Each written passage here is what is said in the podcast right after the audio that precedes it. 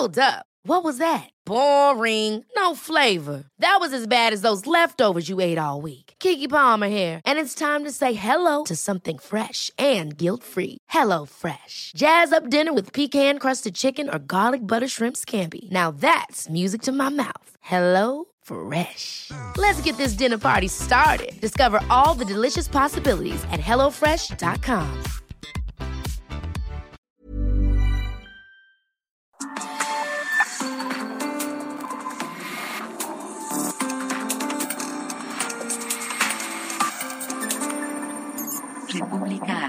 Con Alejandro Cacho.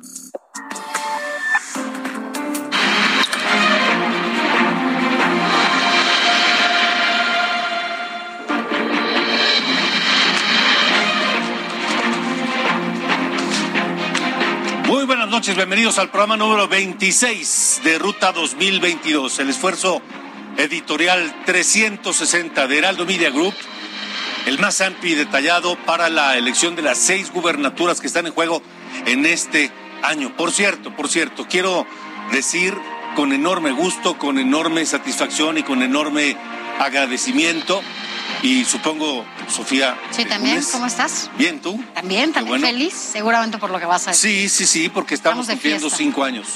El Aldo Media Group está cumpliendo cinco años desde su relanzamiento en el año 2017. Cinco años de esfuerzo, cinco años de crecimiento, cinco años de retos. Cinco, los primeros cinco años, el primer lustro de lo que esperamos serán muchos más, sirviéndole a usted, solamente a usted, en este esfuerzo multimedia a través del impreso, que fue como resurgió el Heraldo. Luego eh, la página web, el sitio web, que hoy es el número uno en México. Eh, luego la televisión, que tenemos hoy el gusto de compartir y de llevar hasta ustedes. Y nuestra cadena nacional de radio que se ha extendido de manera impresionante. Es la primera cadena, la única cadena nacional de radio que tiene presencia en las, entido- en, en las 32 entidades del país. Todo eso y más es Heraldo Media Group, que hoy cumple sus primeros cinco años y de lo cual nos sentimos muy contentos, muy orgullosos y muy agradecidos. Así que gracias por estar con nosotros. Gracias a quienes nos siguen por la televisión, Canal 10 de Televisión Abierta, 10 eh, de Axtel TV, 10 de Total Play, el 151 de Easy a nivel nacional y el 161 de Sky también a nivel nacional. Y por supuesto, a quienes nos siguen por la cadena nacional de Heraldo Radio en toda la República Mexicana y en los Estados Unidos. Saludos a quienes nos ven también en Estados Unidos a través de Now Media, por la televisión y nos siguen por radio. Muchas, muchas, muchas gracias a, todos ustedes, porque sin ustedes esto no sería posible. Así que esta noche, hoy, es Ruta 2022 y comenzamos. Faltan 34 días para las elecciones de este 2022.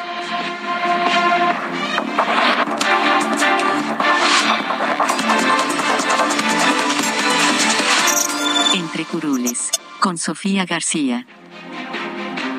Bueno, pues en esta ocasión vamos a platicar, eh, sobre todo ahora que dices de Ruta 2022, cómo va a llegar esta alianza, ¿no? También en medio de esta contienda electoral, sobre Sí. todo porque ya están queriéndoles meter ahí algunas trampas y no se están dejando. Porque la alianza, la, la- la alianza PRI-PAN-PRD que nació primero con un motivo electoral y luego nos dijeron que sería una alianza parlamentaria también. es. Y francamente lo están cumpliendo. Hasta ahorita sí, a pesar de lo que eh, quisieron ahí meter con la reforma eléctrica. Y es que justamente hoy la Alianza Va por México adelantó que presentarán una contrarreforma en materia electoral y que, aunque por separado PRI, PAN y PRD están haciéndolo, ¿no? Bueno, pues quieren presentar solo una, integrando las tres propuestas en donde, por supuesto, dicen y advierten, adelantan pues que va a haber coincidencias.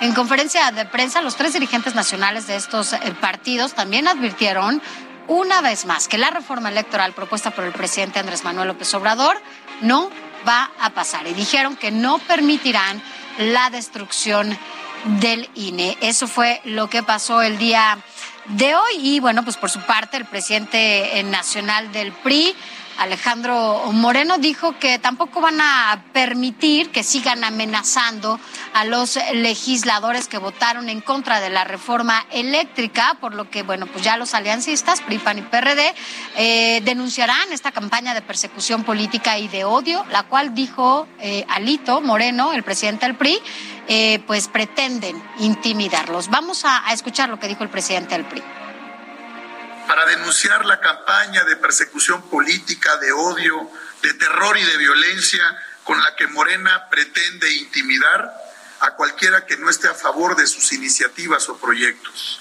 Digo a cualquiera porque esta amenaza va más allá de nuestras diputadas y diputados, va más allá de los partidos que integran la coalición Va por México.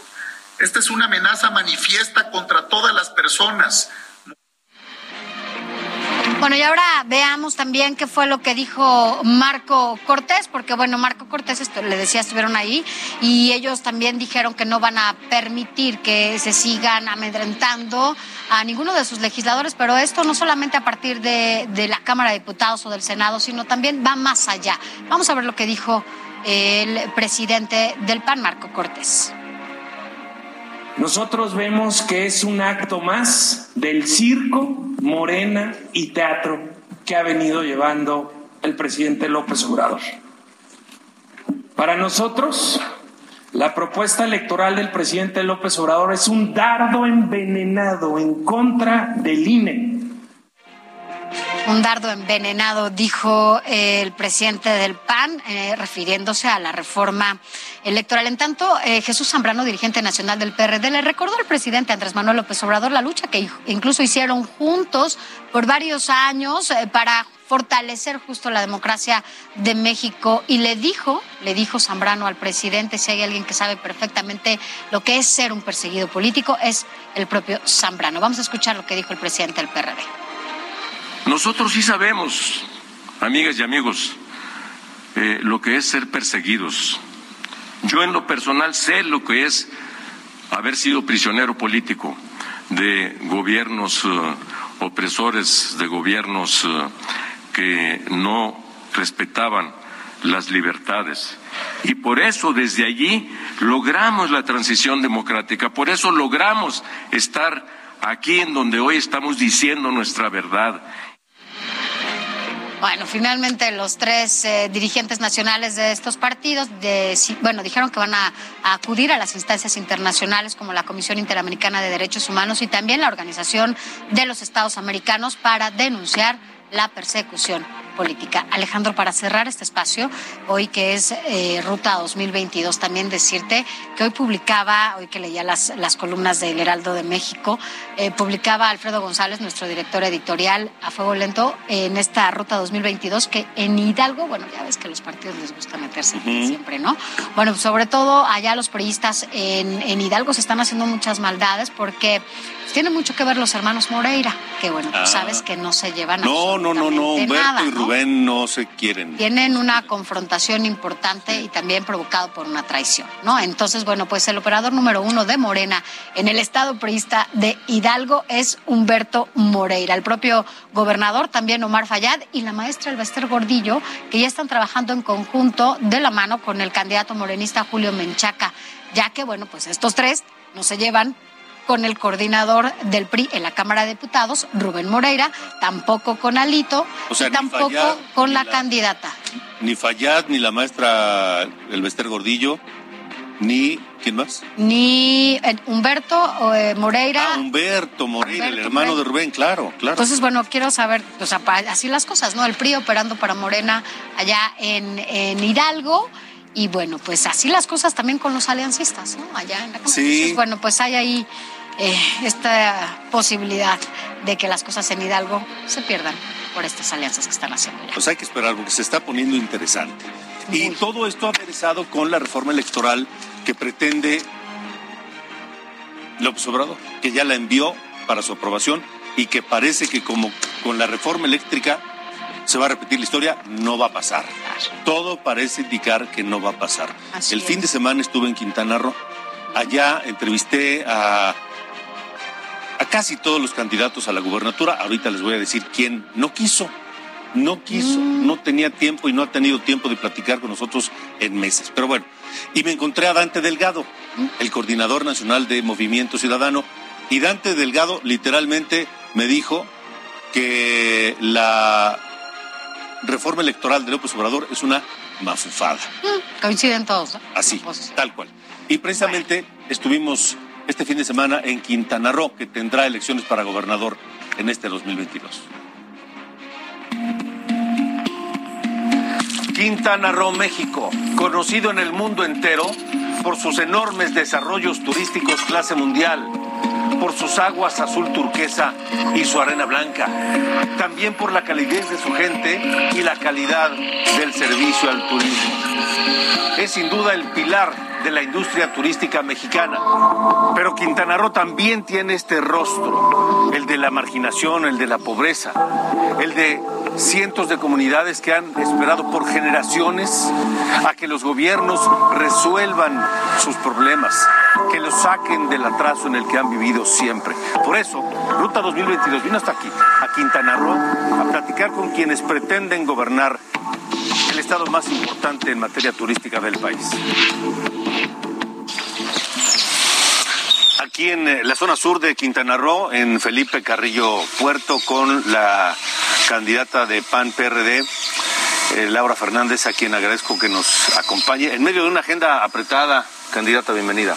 Una agenda que no da tregua porque queremos recorrer todo el estado, visitar todas las regiones. En la propuesta de Laura Fernández, ¿cuáles, cuáles son las prioridades para Quintana Roo?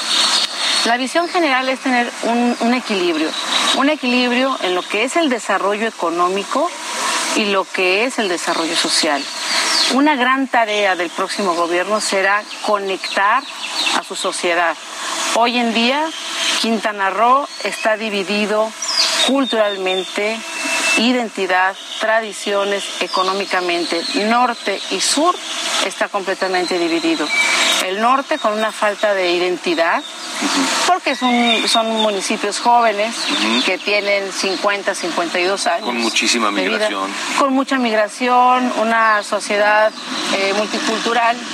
Y tienes del otro lado el sur, el sur y el centro que te da esa identidad. El sur donde están los forjadores, donde están los pioneros de este estado joven y la, la gran tradición, el gran legado histórico que nos da el gran pueblo maya. Necesitamos conectarnos culturalmente, socialmente, pero también económicamente. El sur le tiene que dar identidad al norte y el norte le tiene que dar al sur economía.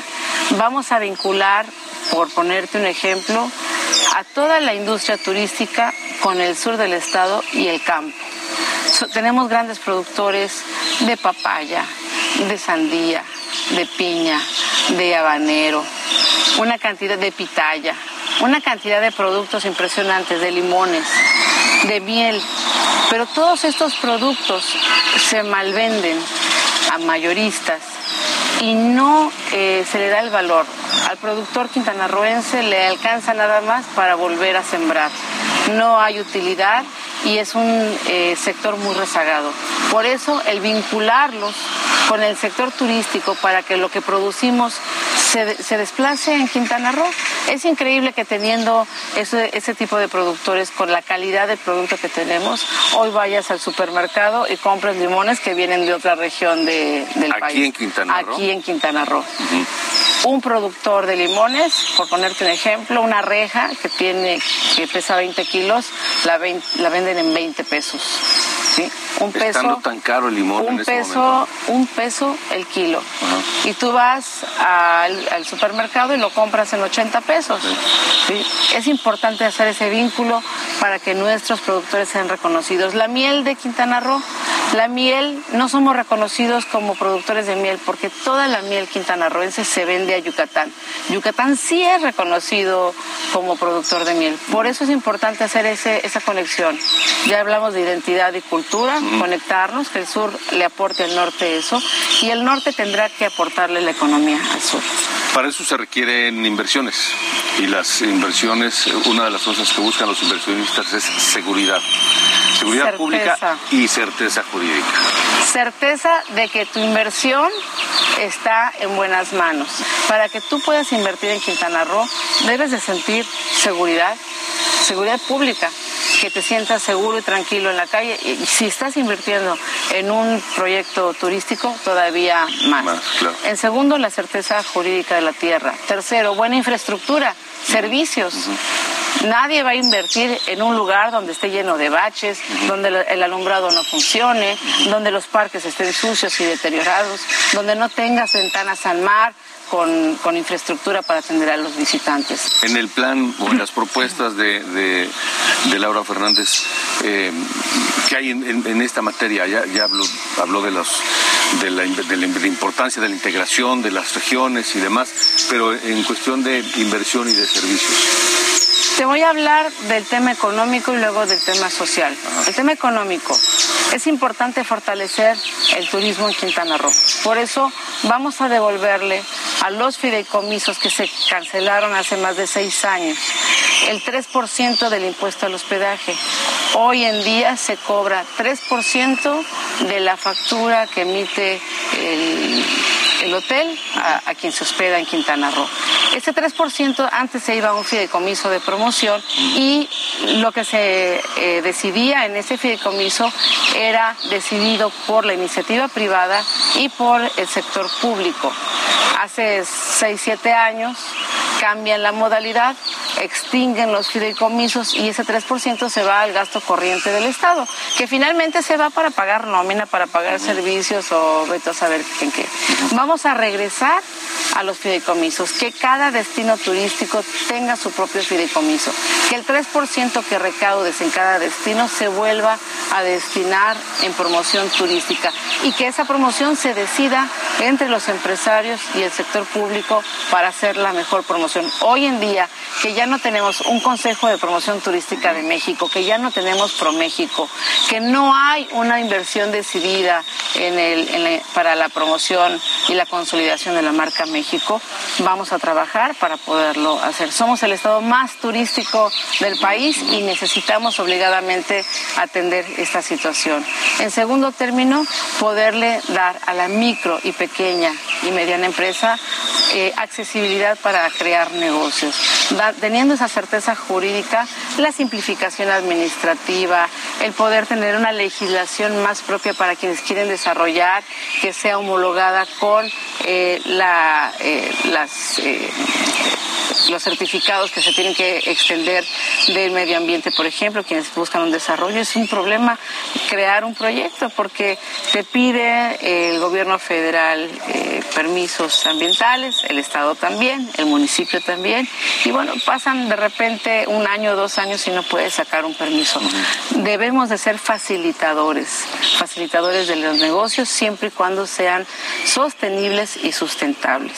Y por otro lado, el equilibrio que decíamos, el desarrollo económico con el desarrollo social, crear programas sociales que atiendan las necesidades más apremiantes de los ciudadanos.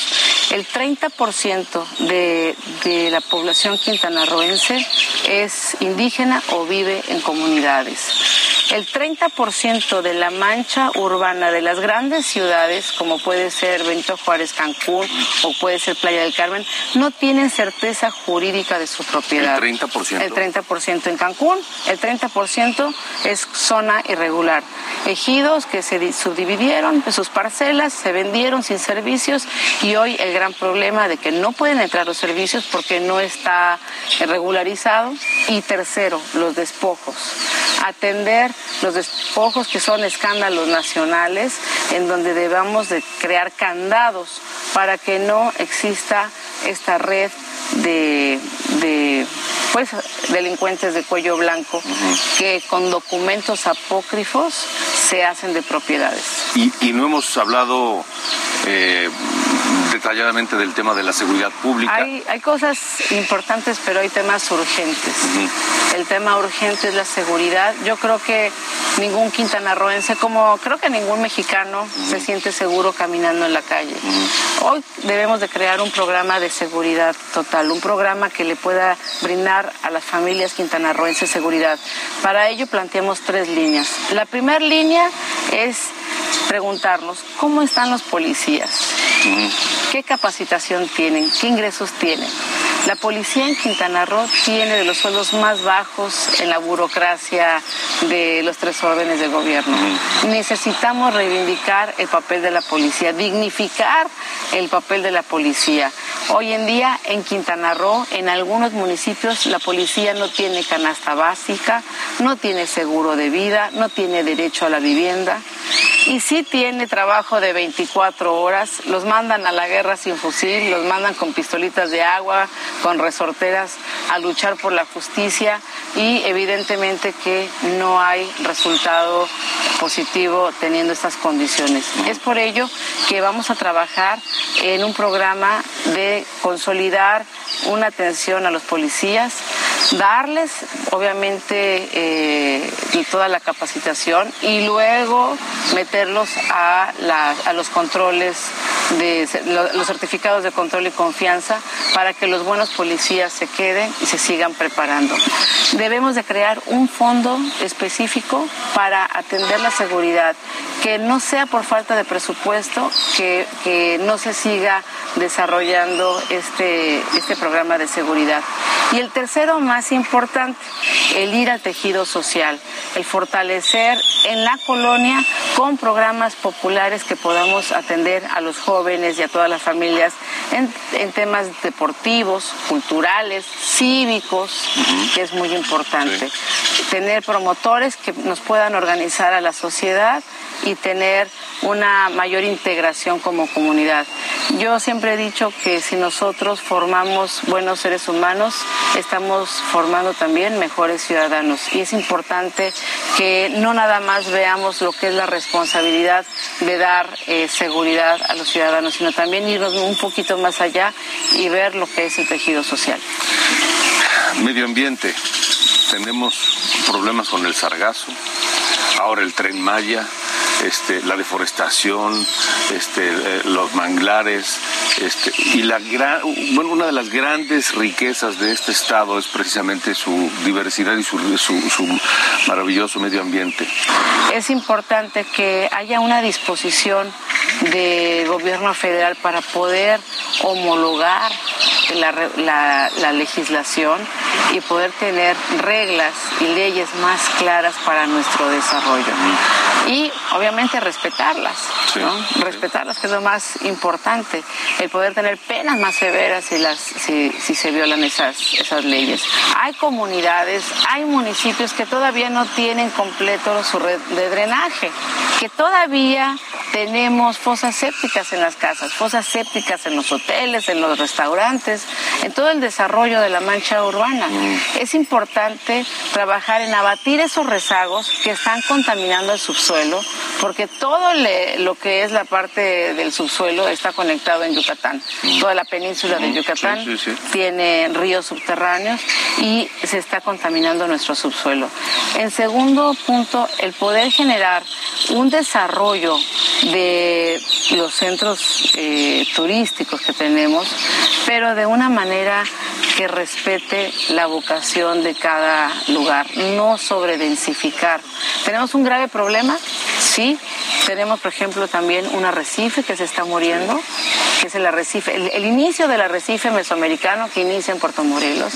El grave problema también, o el gran reto de eh, tener la solución integral del sargazo. De hecho, en Puerto Morelos creamos el protocolo Puerto Morelos, que fue el proyecto inicial del cual hoy la Marina lo adopta para poder dar la atención en las playas. El Tren Maya si tú me preguntas que si es un buen proyecto, bueno, si tú me preguntas si queremos conectividad en Quintana Roo, sí, sí queremos conectividad. Oye, un tren que transporte turistas, que transporte carga, que transporte a, a trabajadores, me parece excelente. Pero esos proyectos se tienen que socializar y me parece que ha faltado esa socialización.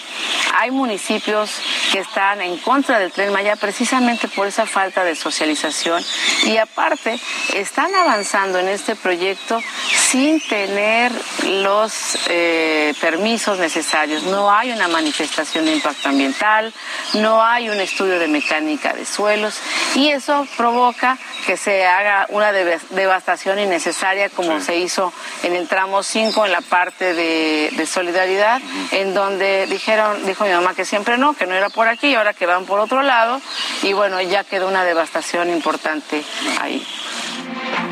Es Laura Fernández, la candidata del PAN-PRD a gobernar Quintana Roo, donde también por Morena hay otra candidata, Mara Lezama. Va en coalición además con el PT, el Partido Verde Nueva Alianza y Fuerza por México.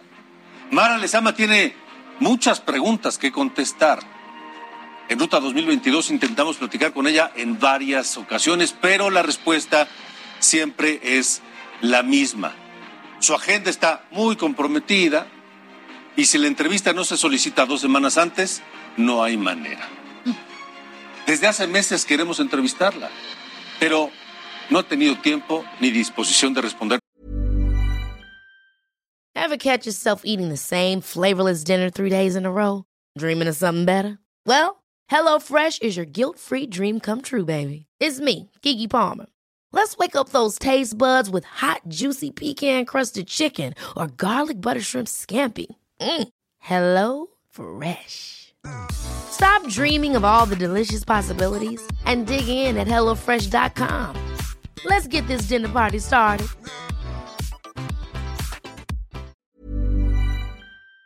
Nuestras preguntas y de platicar a usted por qué pretende gobernar Quintana Roo. Vamos a una pausa. Regresamos. Continuamos. República H. Con Alejandro Cacho.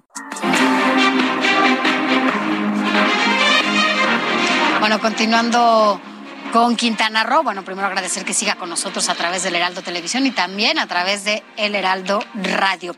Y bueno, pues eh, a propósito de Quintana Roo, vámonos rápidamente con mi compañero corresponsal Alejandro Castro, que tiene todas las actividades de la jornada electoral y las candidatas allá en el estado. Las candidatas a la gubernatura de Quintana Roo, Mara Lezama Espinosa de la Alianza Juntos Haremos Historia y Laura Fernández Piña de Va por Quintana Roo, realizaron recorridos esta semana en el sur del estado, la zona con mayor rezago, donde prometieron abatir la pobreza. Desde la comunidad de Nicolás Bravo en Otompe Blanco, la abanderada de Morena, PT, el Partido Verde y Fuerza por México, Mara Lezama, se comprometió a proveer de servicios a la zona, como drenaje, luminarias, calles pavimentadas y juegos infantiles. Alegó que esto se logrará combatiendo la corrupción y evitando que se fugue el dinero público. Asimismo, prometió proyectos ecoturísticos a la riviera del río Hondo para generar empleos. Por su parte, la candidata del PAN, PRD y Confianza por Quintana Roo, Laura Fernández Piña, durante un recorrido en Tulum expuso que en el estado más del 47% de las personas viven en condición de pobreza, por lo que prometió atender de fondo los problemas de rezago en la salud, vivienda y educación. Asimismo, planteó reactivar los fideicomisos de promoción turística, habilitar el seguro de desempleo en caso de huracán o desastre natural, además de su propuesta de un seguro popular estatal. Es mi reporte desde Quintana Roo. ¿Por qué quiere ser gobernador de Quintana Roo? Creo que Quintana Roo, nuestro paraíso, se está degradando a pasos agigantados y tenemos que detenerlo. Si es que queremos ser responsables y dejar un mejor legado para los que siguen. Aquí está mi familia, aquí están mis hijos, aquí están mis nietos, aquí me voy a morir. De manera tal que tenemos que hacer algo por dejar un mejor legado. ¿Cuál es el, el- el- el tema más urgente por atender de varios que requiere el Estado? Bueno, son varios temas urgentes que tiene el Estado. Está la inseguridad tan grande que se tiene y que nos pone en los primeros lugares nacionales, lamentablemente. Está también la mala atención del servicio médico en los hospitales públicos, la ausencia de medicamentos, la ausencia de médicos o de ambulancias en las comunidades para atender a la gente pobre. Está el abandono de los servicios públicos, los rellenos sanitarios, las calles rotas, las calles encharcadas, eh, calles sin semáforos o semáforos descompuestos, eh, que nos marcan que el Estado ha pintado su raya, o sea, está ausente. Y eso es terrible, porque no solamente en el caso de la seguridad, en el caso de la salud pública y en el caso de los servicios públicos, pues cuando el Estado está ausente, otros toman su lugar. Toda la ribera del río Hondo está sin destacamentos de patrullas de policías, no hay. Y todas las zonas irregulares, por ejemplo, de Cancún, igual. Y son asentamientos de más de 30 años. Y también las colonias. Eh, estamos presenciando a un gobierno que ha renunciado a su papel de Estado porque se han manejado muy mal las finanzas estatales y tenemos al final un gobierno gordo, pero que no tiene manos o que no tiene pies para resolver las cosas que tiene que hacer. Usted dice, cuando el Estado está ausente, alguien más toma su lugar. ¿Qué ha pasado? Sí, lamentable. ¿Quién ha, tomado esa pues lamentablemente los malos, este, y, la gente se molesta y se desespera porque cuando no está la excepción, vamos a decir que la presencia mínima de la ley, que es la, el policía, para detener al que está haciendo algo malo, o cuando la justicia eh, está infiltrada y trabaja para los malos en lugar de para la gente decente, la gente pues toma la justicia en sus manos y eso es la ruptura del Estado de Derecho. Es decir, la gente dice, la ley no trabaja para mí, la ley está trabajando para el rico, está trabajando para otros y la toma en sus manos. No hace mucho en la ribera del río Hondo había un violador que entraba a la cárcel, salía, entraba a la cárcel, salía, pues la última vez que la agarraron, entonces la gente decidió ya no entregarlo a la policía, la gente lo tomó, la gente lo llevó al domo del poblado, rodearon todos a la persona y lo mataron. Esta es una regresión eh, de, la gente como humanidad, regresar a la ley del talión. Pero esto es porque hay un Estado que ha renunciado o que no entiende que entre sus labores fundamentales está evidentemente proporcionar la seguridad. Y esto es una pérdida de visión del Estado, pero también porque hay una gran corrupción que viene asociada a todo este endeudamiento que tenemos. Estamos, el, gobierno anterior recibió el, el, el Estado con una deuda de 18.200 millones de pesos, 19.200 millones de pesos, y pues ahora la va a entregar eh, al, juntar la deuda de corto plazo, pues unos 28 mil o 29 mil millones de pesos.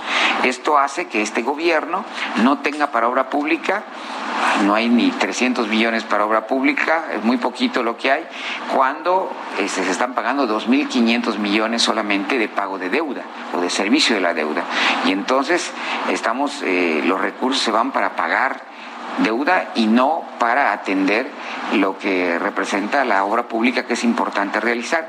Y cuando la obra pública se realiza, se realiza la obra pública donde hay corrupción y no la obra pública necesaria. Ahora se está remodelando el bulevar de Chetumal, que no es que sea una obra mala, si es que el dinero sobrara, pero hay múltiples problemas de drenaje, hay múltiples problemas de seguridad eh, o de atención médica. Y también, bueno, por ejemplo, ahí está Bacalar, que también estamos perdiendo una joya natural como la laguna, que de siete colores por ahora tendremos tres tal vez, ¿no?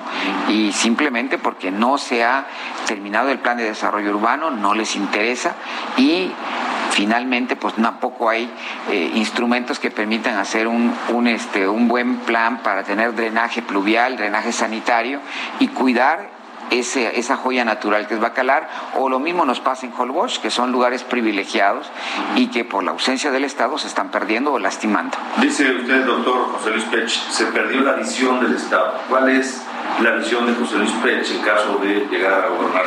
Bueno, el Estado tiene el rol fundamental de cuidar de que dejar un piso fundamental para todos, donde aquellos que tienen poco tengan una oportunidad y aquellos que quieren invertir también tengan la seguridad de la certeza jurídica, la infraestructura de los servicios fundamentales y puede ocurrir pues todo, la educación, la justicia, la inversión que es necesaria para hacer actividad económica.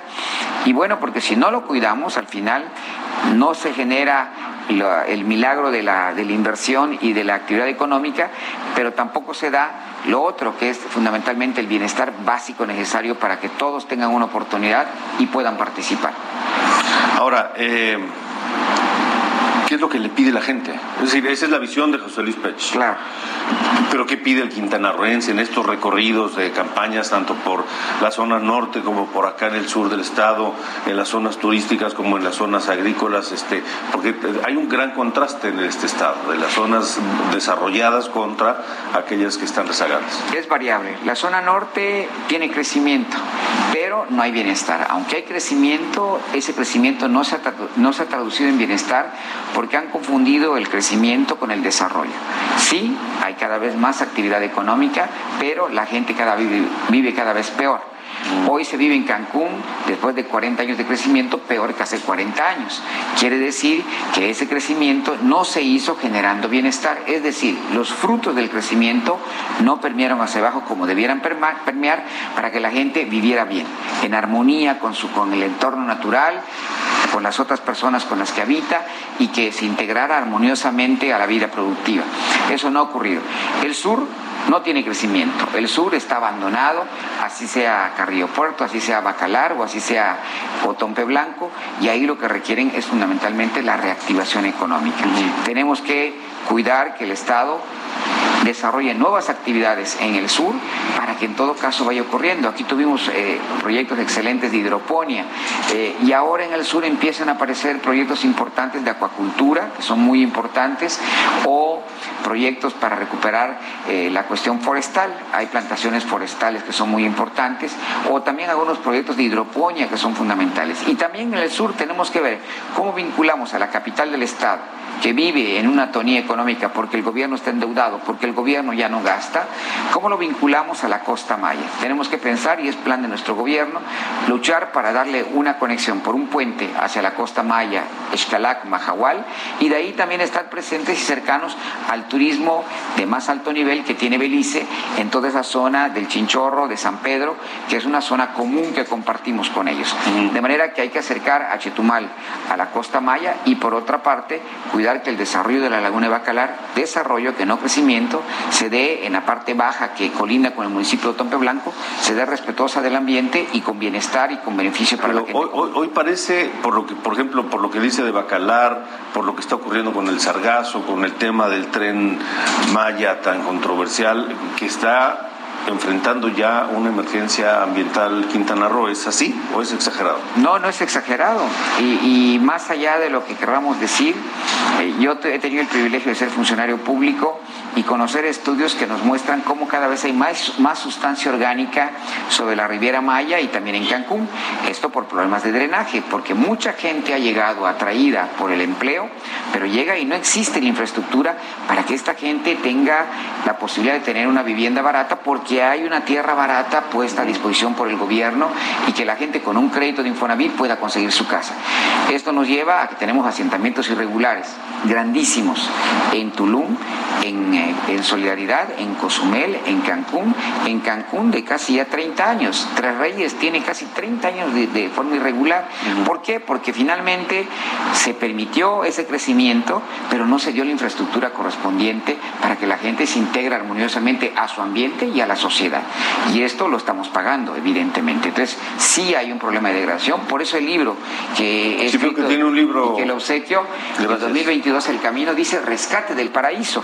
Nuestros abuelos, nuestros padres vinieron acá porque era un paraíso y el problema es que se está rompiendo ese paraíso y decía, ¿cómo lo vemos en Bacalar? Pues ya no, ya no tiene siete colores la laguna, pero también en Playa del Carmen el color del agua ya no es el color del agua de hace 40 años. Ah, la belleza del azul turquesa, todavía es un azul turquesa, pero no es igual que antes. Y ahí está eh, lo que ha pasado con el gobierno, lo que está pasando con las finanzas públicas y el abandono que el Estado ha tenido de las cuestiones fundamentales de las que tiene que atacar. O sea, todas sus, propuestas este, están plasmadas aquí. Están planteadas aquellas que para mí son importantes, que trabaja sobre las causas profundas que nos han llevado a la situación en la que estamos. Atacan fundamentalmente el desapego que tienen y el poco cariño que los gobernantes le han tenido al Estado.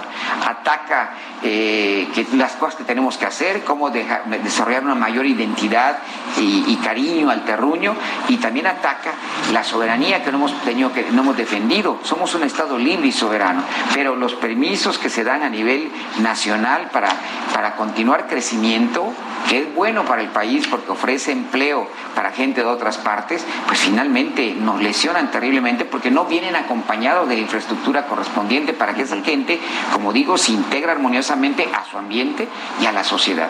Y nos crea además carne de cañón o caldos de cultivo para la degradación social que hoy tenemos. La inseguridad antes estaba, empezó en Cancún, va bajando y ya ha ido bajando para todas partes. Entonces tenemos que ponernos las pilas todos para decir no, no queremos ese tipo de crecimiento, ejercer nuestra soberanía y decir, si tú quieres acá decidir algo sobre mis terrenos, porque la soberanía lo primero que tiene es el terreno propio, el espacio, el territorio. Entonces, si ellos quieren, tienen que contribuir y hay que pedirle al, gobierno federal una relación justa, finalmente, porque las finanzas tal como están contempladas hoy y las fórmulas que nos dan el dinero, resulta que nos lo dan sobre lo que también se genera de impuestos acá, pero lo que se genera de impuestos, muchas empresas transnacionales no las declaran en Quintana Roo, sino en su conglomerado que tienen en, lo tienen en México, lo tienen en Monterrey, lo tienen en Jalisco y no cuenta para nuestra fórmula.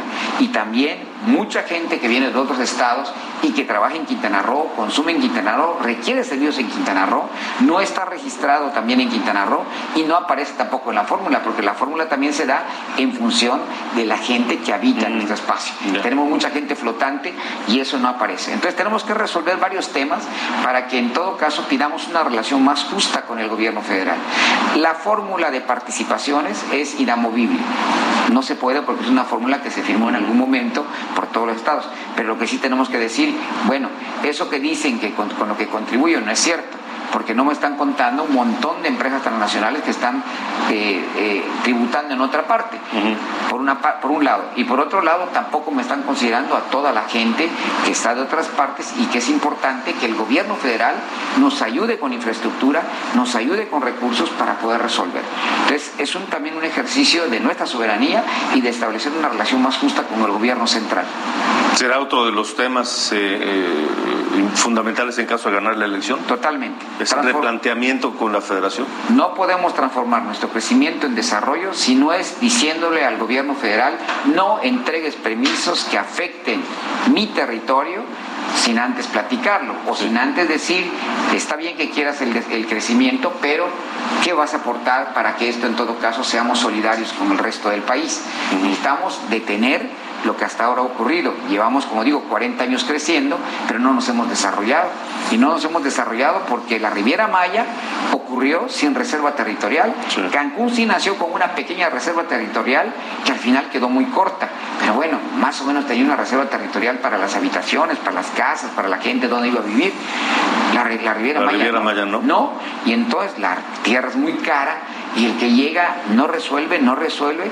Todos piensan que alguien va a resolver, no hemos resuelto y ahí estamos llenos de invasiones, llenos de problemas de contaminación del manto freático, de disolución social, de suicidios, de todos los problemas que vienen asociados cuando la gente no se integra armoniosamente a su ambiente.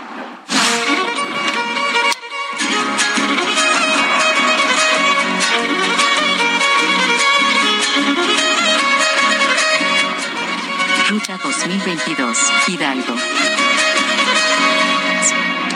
Vámonos rápidamente ahora hasta Hidalgo, en donde este fin de semana también el secretario de Relaciones Exteriores, Marcelo Ebrard, asistió a un evento de campaña del candidato morenista a la gubernatura Julio Menchaca y aseguró que Hidalgo vivirá por primera vez la alternancia, esto tras 92 años de ser gobernado por el mismo partido. El reporte lo tiene nuestro compañero José Ignacio García.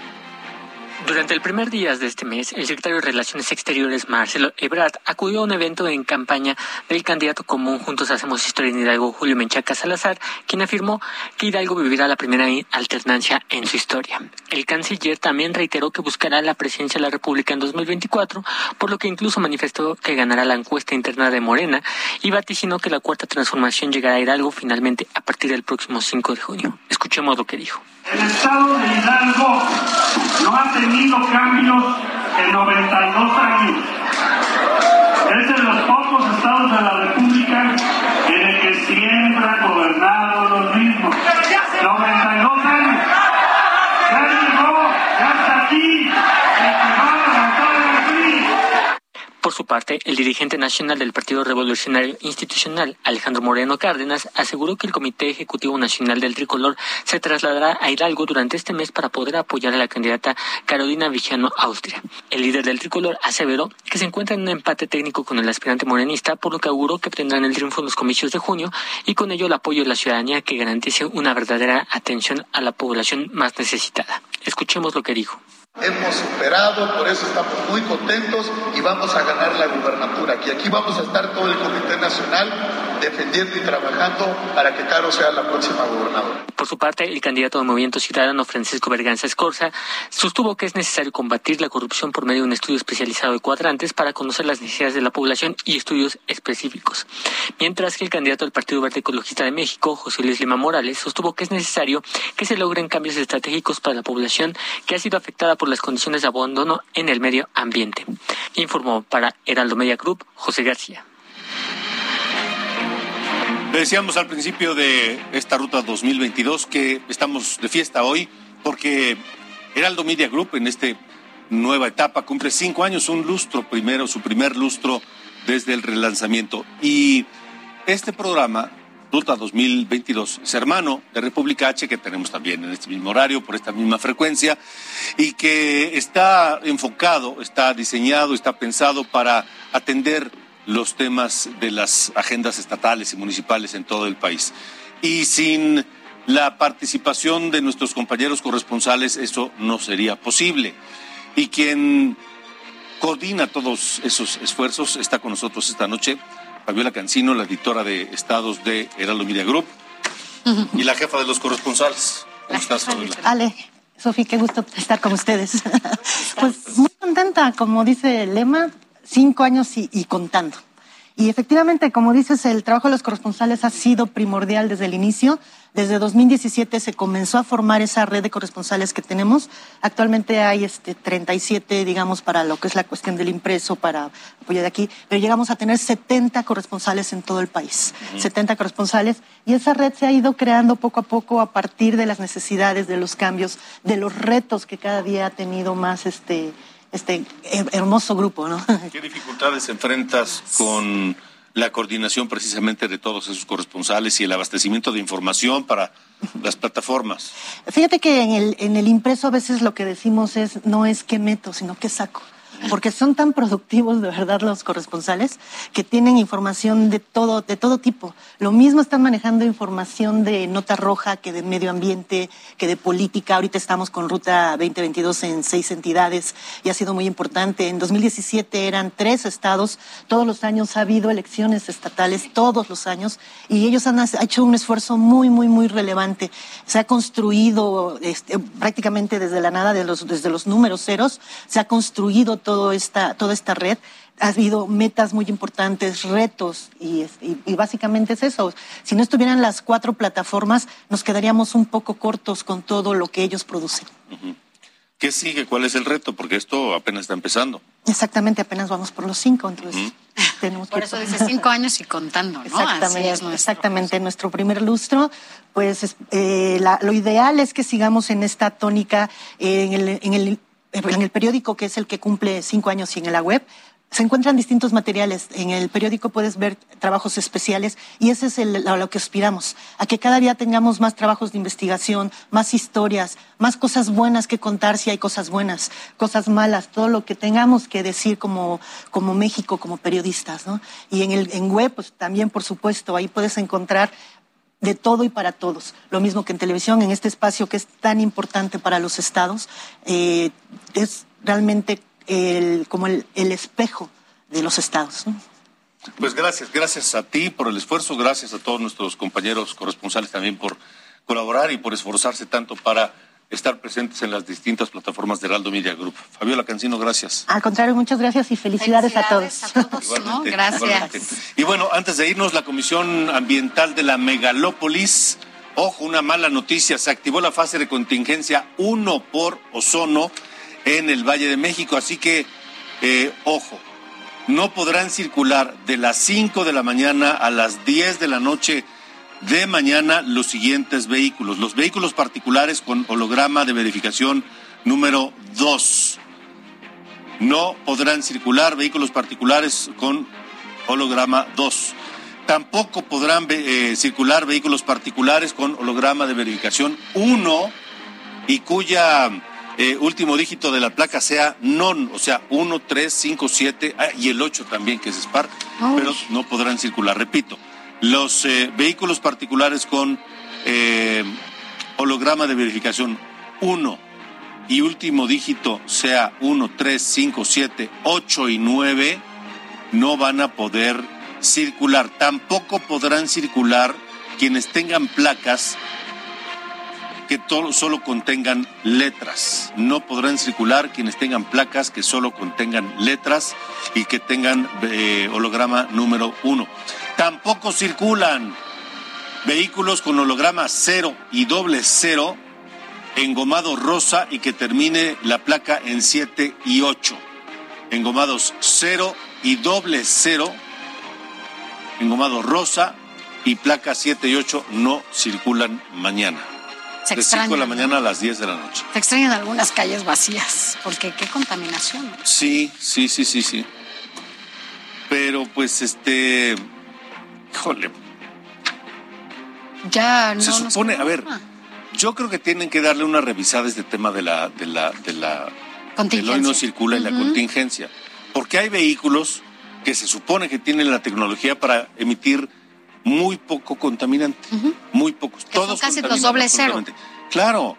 Entonces, ¿para qué, para qué, este, poner esto, no? Son Te dicen que sí puede circular con doble cero. Y a la mera hora no. Y a la mera hora no. Y además casi todos los doble ceros son los que salen recién de la agencia, ¿no? Claro, Apenas son dos años los que tienen. Son vehículos nuevos. Nuevos. Pero bueno, vámonos rápidamente a lo último de lo último. Y es que en Nuevo León, bueno, allá el Instituto Mexicano del Seguro Social y el gobierno de ese estado firmaron un acuerdo para sumar esfuerzos en materia de seguridad social e impulsar proyectos prioritarios del IMSS en ese estado.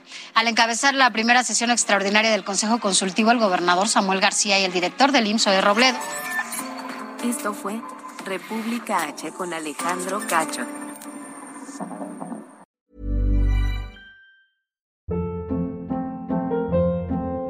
Hold up. What was that? Boring. No flavor. That was as bad as those leftovers you ate all week. Kiki Palmer here, and it's time to say hello to something fresh and guilt-free. Hello Fresh. Jazz up dinner with pecan-crusted chicken or garlic butter shrimp scampi. Now that's music to my mouth. Hello Fresh. Let's get this dinner party started. Discover all the delicious possibilities at hellofresh.com.